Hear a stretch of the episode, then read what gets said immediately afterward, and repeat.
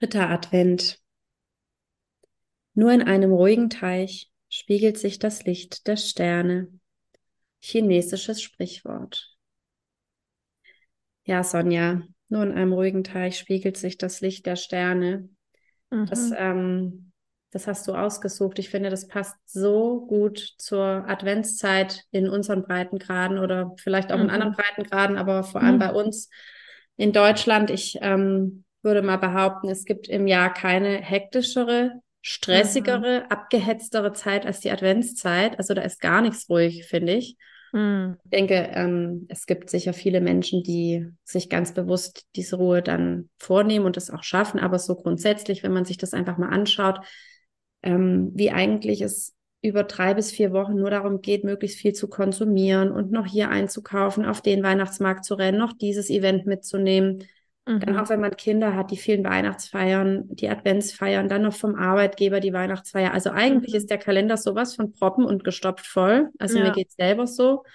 Ich gucke in meinen Kalender und denke, oh je, da steht einfach so viel drin und eigentlich hätte ich doch jetzt die nächsten drei Wochen viel lieber mal Ruhe und einfach mal überhaupt keinen Termin. Und ich finde, das ist so bezeichnend irgendwie für unsere Zeit, in der ähm, ja auch viele Menschen so ziellos sind, die vielleicht einfach Jesus nicht kennen, vielleicht nicht Festigkeit im Glauben finden, so dieses ähm, von der Welt mitgerissen werden mhm. und ähm, sich in so ein, so wie so ein Sog herabziehen lassen eben, wo es einem am Ende, ich glaube, vielen Menschen geht es so, dass wenn diese Adventszeit vorbei ist, die ja eigentlich erwartungsvoll und freudig und besinnlich sein soll, ähm, ich glaube, vielen geht es so, es kommt der Heiligabend und der erste Feiertag und die sind erstmal fix und fertig und einfach mhm. nur froh, dass sie alles geschafft haben und ähm, dass alle Geschenke ausgepackt sind und dann müssen die sich erstmal erholen. Und ich mhm. glaube, so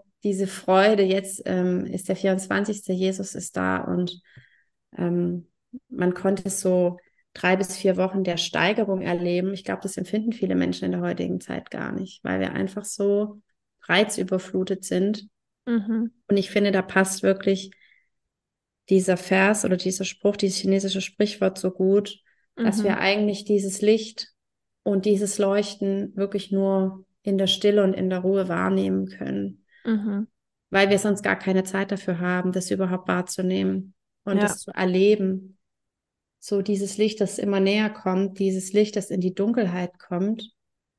Ähm, ich glaube, es ist einfach nochmal Impuls, darüber nachzudenken, wo man das vielleicht auch schaffen kann. Ich meine, wir leben nun mal in der Zeit, in der wir leben und in der Gesellschaft, in der wir leben, und es ist auch in Ordnung. Und ich denke, man wird es nicht immer schaffen, alles so ganz ruhig und besinnlich zu haben. Man hat einfach mhm. die Verpflichtung, aber sich einfach nochmal bewusst zu machen, gibt es vielleicht einen Punkt oder mehrere Punkte, wo ich vielleicht sagen kann, es ist in Ordnung, wenn es nicht stattfindet und Mhm. Da einfach Zeit mit mir und Gott oder mit der Familie und Gott verbringen und einfach diese Adventszeit auf mich wirken lassen mit der Bedeutung, die sie eigentlich hat. Mhm. Wie stehst du da dazu, Sonja?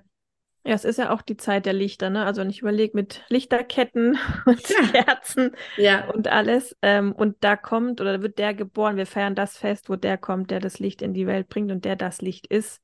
Ja. Wir dürfen Licht sein als Christen. Ähm, in dieser Welt. Und deswegen finde ich das total schön. Und es stimmt wirklich, dass ja, wenn das äh, Wasser unruhig ist, dass man dann nichts richtig sieht oder nichts mhm. gut reflektiert. Es ist so verschwommen, ist alles genau. so verschwommen. Genau, aber Undeutlich.